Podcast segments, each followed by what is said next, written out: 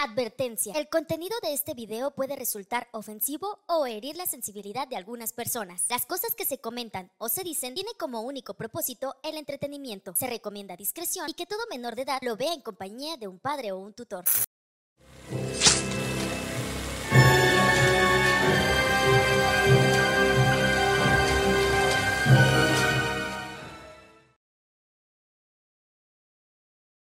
Una voz en mi cabeza.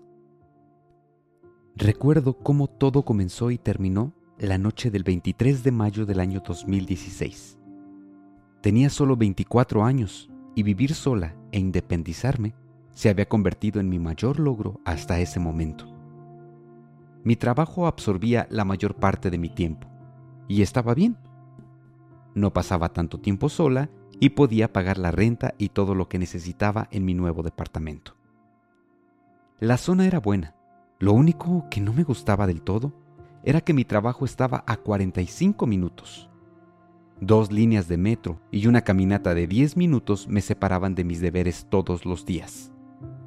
Madrid es una ciudad enorme y lo que más me gustaba de vivir ahí era la diversidad cultural, pero también era algo que me asustaba. Personas que pensaban tan diferente a mí me rodeaban todos los días. Era muy enriquecedor, pero inquietante. En fin, el diseño de interiores es algo que verdaderamente amo hacer, y Madrid era una gran oportunidad de aprender y comenzar una carrera en ese mundo. El 23 de mayo regresaba a casa más tarde de lo común. El sonido de la ciudad cuando anochecía era caótico, y el metro que en cada estación se detenía para dar lugar a nuevos compañeros de viaje, me arrullaba tanto que se volvía imposible mantener los ojos abiertos. Siempre he estado segura en esta ciudad, pensaba, mientras me dejaba llevar por el sonido del vagón sobre las vías. A mí me había parecido un pestañeo, pero en realidad me había pasado ya dos estaciones de mi estación de bajada. Maldición, me dije a mí misma. Eran las 11 con 5 minutos de la noche y ahora debería caminar más de lo normal. Salí en la estación de la Gran Vía y una caminata de 28 minutos aproximadamente hacia el norte de la ciudad ahora me separaba de la comodidad de mi departamento. El sonido de la calle era intenso, pero poco a poco se apagaba a medida que me alejaba del bullicio de la Gran Vía. Mientras continuaba caminando, ahora podía escuchar mis pasos y los ruidos de la ciudad se escuchaban cada vez menos. Me encantaba la zona donde vivía. Era tan tranquila y silenciosa. Las grandes avenidas dieron lugar a calles más calladas, y esas calles dieron paso a callejones completamente en silencio. Me estoy acercando. Diez minutos más, pensé, y un baño caliente y una copa de vino me harán dormir como bebé. Aceleré el paso. Ya quería llegar. Al fondo de una calle muy angosta pude ver la silueta de un hombre parado justo a la mitad de la calle. Conforme me fui acercando, la silueta de aquel hombre comenzó a hacerse más grande, revelando su verdadera altura. ¿Qué tipo tan alto? pensé. El tipo vestía casual y un largo abrigo de color oscuro casi arrastraba cerca de sus tobillos. El hombre permanecía inmóvil en medio de la calle. Mm, debe estar ebrio, pensé. Seguí caminando sin darle mucha importancia. Un auto pronto me alcanzó. Iba en dirección del hombre que estaba aún parado a mitad de la calle. El tipo del auto sonó el claxon, pero esta acción poco pareció importarle al tipo del abrigo oscuro. El del auto insistía con el claxon, hasta que el tipo del abrigo reaccionó caminando hacia la misma acera por la cual yo iba caminando. Era, era muy raro. La oscuridad de la calle no me permitía verlo bien. Una sensación extraña comenzó a recorrer mi cuerpo y mi primer impulso fue atravesar la calle para caminar por la acera contraria. Y eso fue justo lo que hice. Estaba a solo unos 5 metros del tipo del abrigo que seguía inmóvil, ahora parado en la banqueta. Noté que me veía, no hacía nada más que verme. Aceleré el paso e intenté a toda costa no cruzar miradas con él. Estaba muy intranquila y mi pulso se aceleró un poco. Unas cuadras más y por fin llegaré. Era todo lo que pensaba. Pasé de largo al tipo sin voltear. Solo hasta que estuve a una distancia prudente, giré para ver qué hacía. Lo vi de nuevo parado a media calle, esta vez viendo en la dirección en la que yo caminaba, sin moverse. Al fin, giré hacia la izquierda en otra calle y al fondo pude ver por fin la puerta de mi departamento. Pocas veces sentí tanto alivio de llegar a casa no podía evitar sentir que de alguna forma el tipo del abrigo oscuro me seguía viendo, aunque sabía perfectamente que era imposible, pues había quedado varias calles atrás. Entré al departamento. Cielos, tengo que deshacerme de esta basura, pensé, al mismo tiempo que vi la bolsa llena de barras metálicas justo afuera de la puerta. Mañana lo haré. Por fin estoy en casa. Estaba tan inmersa en los proyectos del trabajo que había dedicado muy poco tiempo a decorar mi departamento. Los muebles eran apenas los necesarios y la cocina parecía un lugar desierto. Casi nunca la usaba. Tan pronto como entré, serví una copa de vino. Respiré hondo. Encendí el agua corriente de la bañera y me preparé para meterme en ella. La copa de vino descansaba sobre el pequeño mueble de baño mientras me quitaba la ropa. Estaba lista para relajarme. Toda la tranquilidad que sentía en ese momento se esfumó de pronto. Un fuerte ruido proveniente de la cocina desierta me hizo saltar de susto. Tomé la bata de baño y corrí hasta ahí para encontrarme con mil pedazos de vidrio regados en el piso, ahogados en una sustancia roja con un fuerte olor a uva. La botella de vino, pensé de inmediato. Debí dejarla apenas en el borde de la superficie de trabajo. Estaba cansada. ¡Qué tonta! Esa botella había sido un lindo regalo. Y era, por decir algo, un muy buen vino. Limpiaré en la mañana. Tuve cuidado de no pisar ningún vidrio y regresé camino al baño. Y en ese momento algo que me pareció como un susurro, me detuvo de golpe. Claire, dijo aquel susurro proveniente de todos lados y ningún lugar al mismo tiempo. ¿Qué acabo de escuchar? ¿Dijeron Claire? Cerré los ojos, respiré profundamente y me convencí de algo. Tranquila, fue el viento. Estás cansada. Métete en el baño. Tómate esa copa de vino y duérmete. Llegué al baño, entré en la bañera, sostuve la copa de vino en mi mano derecha y dejé que el agua tibia me hiciera suspirar.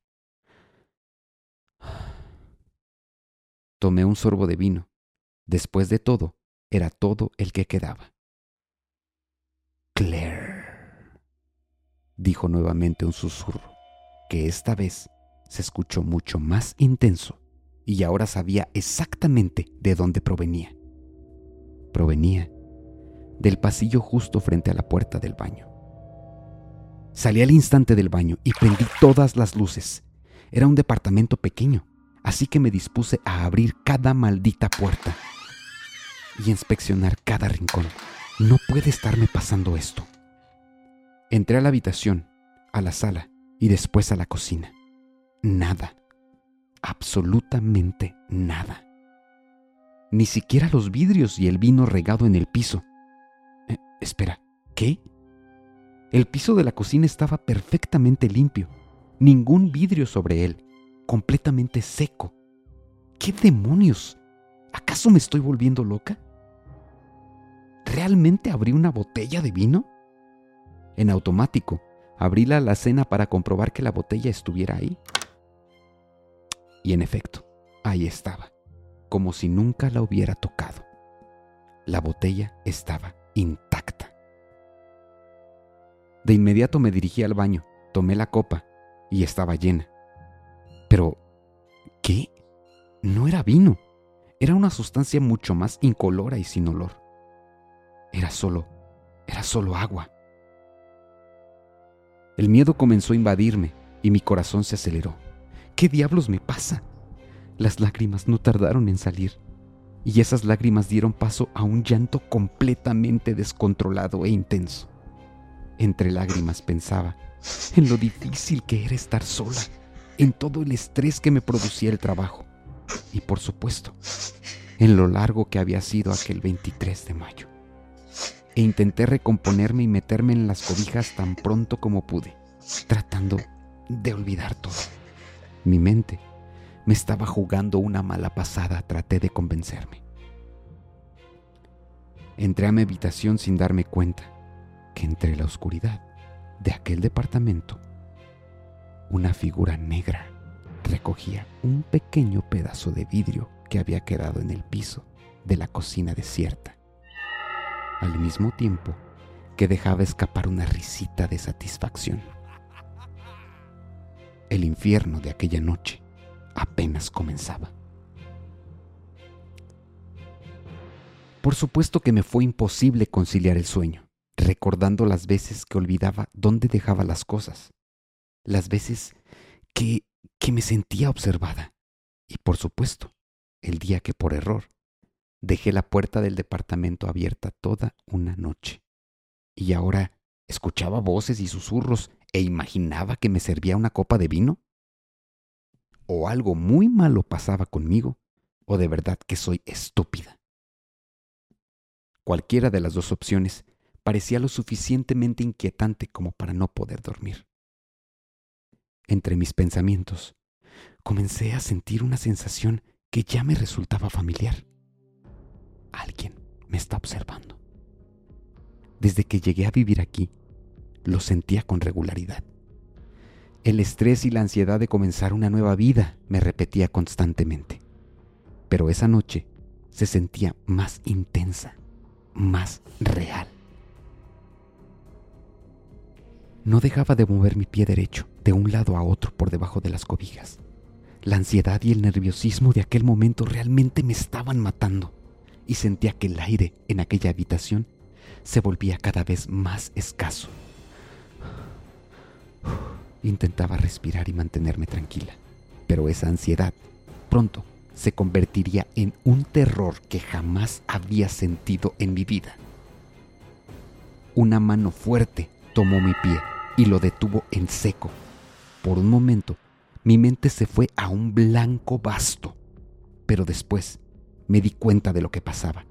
Algo o alguien estaba sosteniendo mi pie con mucha fuerza.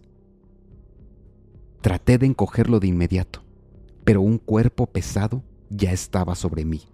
Otra mano se colocó sobre mis labios, presionando con tanta fuerza que apenas podía respirar.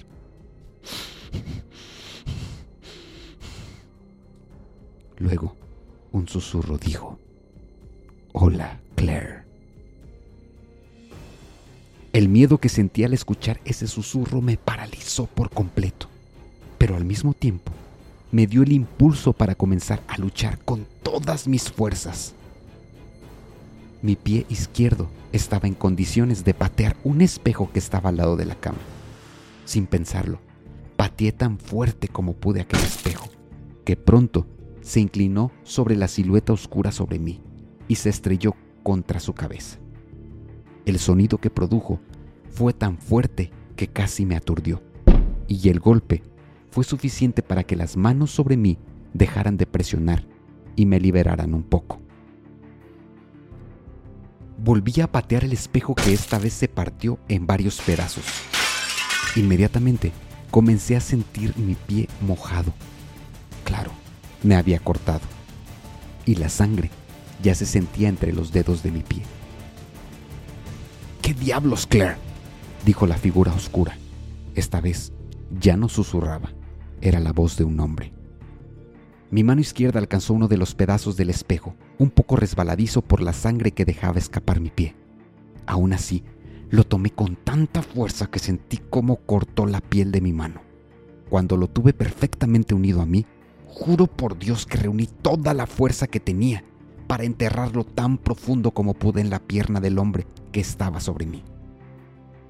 El hombre gritó tan fuerte que esta vez sí quedé aturdida, pero al final se apartó de mí. No esperé ni un instante para salir de la cama y dirigirme a la puerta pero al bajar de la cama y querer correr, me resbalé sobre el piso. La sangre que brotaba de mi pie era tanta que provocó el resbalón. Ya en el piso pude ver la gravedad de mi herida. Mi dedo pequeño colgaba casi desprendido de mi pie. Mi mano, que también sangraba, intentó pegarlo de vuelta, pero era inútil. Tendría que arrastrarme para poder salir de la habitación. El hombre que se retorcía de dolor en el piso también tomó un pedazo de espejo, así que tenía que darme prisa si quería tener una oportunidad. Alcancé la perilla de la puerta y jalé tan fuerte como pude para llevar mi cuerpo fuera de la habitación. Mis intentos rindieron fruto y casi estaba fuera. ¿Y ahora qué? Claire, piensa. Lo único que se me pudo ocurrir fue salir de ese departamento. Sabía que era mi única oportunidad de sobrevivir. Intenté ponerme de pie y cuando estaba por lograrlo sentí un fuerte pisotón en el pie que sangraba. El hombre había puesto su enorme y pesada bota negra sobre mi pie, mientras él aún seguía en el piso sosteniendo un enorme pedazo de espejo. Lo que quedaba de mi dedo estaba atrapado bajo la suela de esa bota, y no tenía otra opción que dejar que el dedo se desprendiera por completo para liberar mi pie. El charco de sangre sobre el piso era tan grande que apenas pude darme cuenta que mi vista se comenzaba a nublar. Aquí vamos, Claire. Uno, dos. Ah, aparté mi pie con tanta fuerza y mi dedo se desprendió por completo dejando un camino de piel desprendida, parecido al mismo que queda de un dedo de tu mano. Grité con tanto dolor que estoy segura que me escucharon hasta la gran vía. Al fin, al fin mi oportunidad. Corrí entre la sangre a toda prisa hacia la puerta de entrada del departamento y sin mirar atrás abrí la puerta. ¿A dónde vas, Claire? Gritó el hombre que salía a tientas de la habitación. Cuando logré abrir la puerta, salí de inmediato y coloqué una de las barras de metal que estaban entre la basura que tiraría al día siguiente.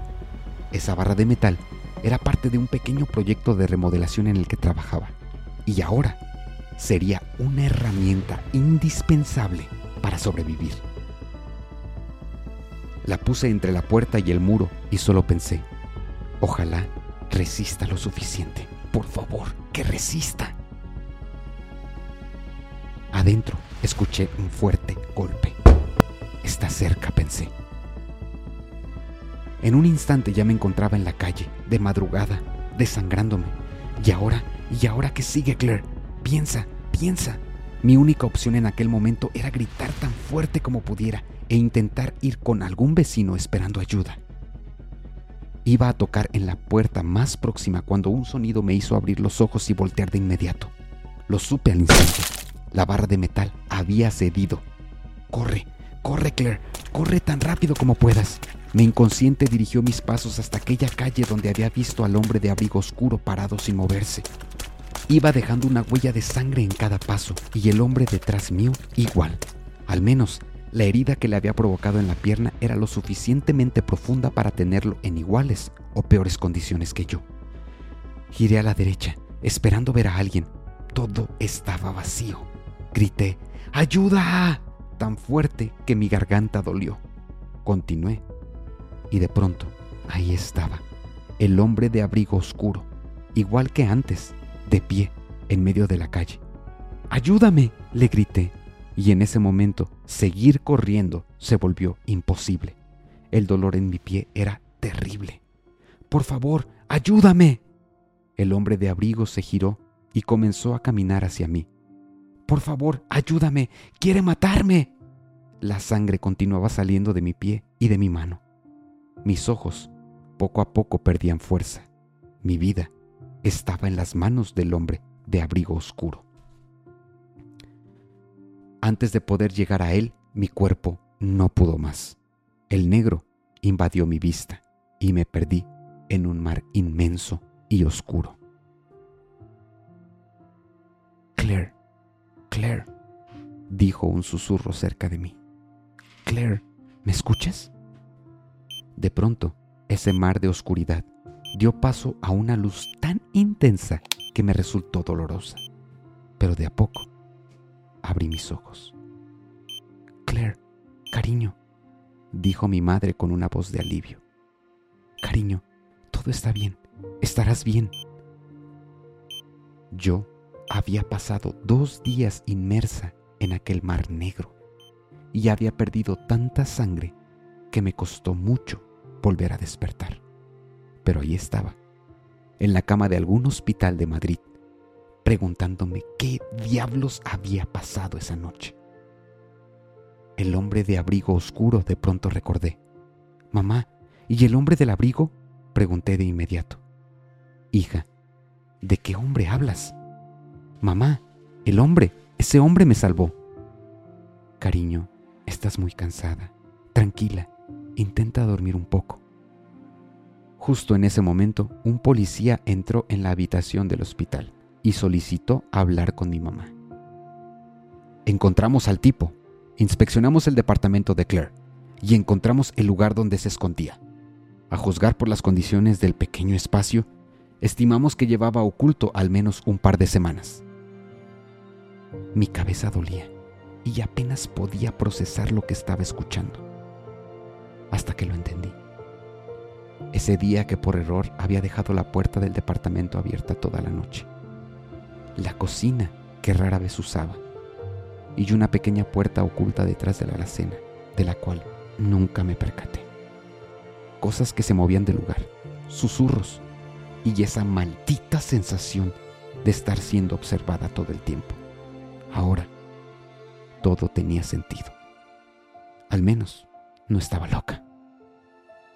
Nadie sabe cómo llegué al hospital aquel día, y jamás sabré la identidad del hombre del abrigo oscuro, que estoy segura me salvó la vida. A los tres días y tras una pequeña cirugía en mi pie, tuve que acudir a la estación de policía para reconocer al tipo. Estuve de pie frente a cinco personas que jamás había visto en mi vida, así que era inútil. Jamás pude verle el rostro con detalles aquella noche. No lo podía recordar. De pronto una idea se apoderó de mí. Quiero ver sus piernas, insistí. Y ahí estaba. Un tipo de unos 55 años, con poco pelo, dientes podridos y con una enorme herida en la pierna, que aún supuraba pus y sangre. Es él, dije de inmediato al tiempo que el tipo soltó una risita burlona. Su sangre, por supuesto, coincidía con la encontrada en mi departamento. La pesadilla había terminado. Hoy, después de casi ocho años, hay noches que despierto llena de terror, escuchando una voz en mi cabeza que dice, Hola, Claire. Muy bien, con esto hemos concluido esta historia que lleva por nombre Una voz en mi cabeza. Espero que les haya gustado. Nos vemos en la próxima.